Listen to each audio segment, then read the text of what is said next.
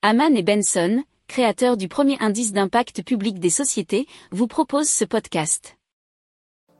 Haman and Benson. Le journal des stratèges.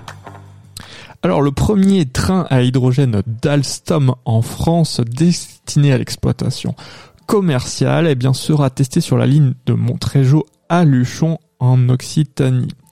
Donc, alors les travaux devraient être achevés d'ici euh, juin 2024, nous dit la tribune.fr. Alors la région Occitanie prévoit d'investir 800 millions d'euros dans le projet. Alors Alstom a reçu des commandes pour 14 rames bimode électriques et à hydrogène de la part de quatre autres conseils régionaux français pour un montant de 231 millions d'euros. Alors il y a la région apparemment Grand Est, Auvergne-Rhône-Alpes, Bourgogne et Franche-Comté. Alors chaque rame pourra contenir jusqu'à 160 kg d'hydrogène stocké dans des réservoirs à haute pression.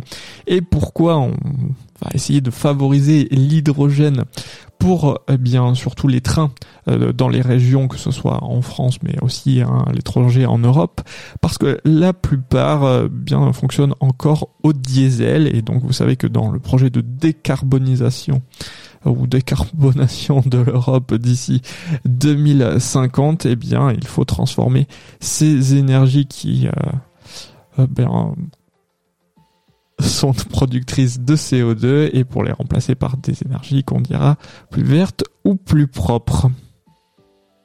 Pour approfondir ces sujets, abonnez-vous à la newsletter de Haman et Benson et écoutez nos autres podcasts que vous retrouverez dans les notes de l'émission ou sur notre site internet.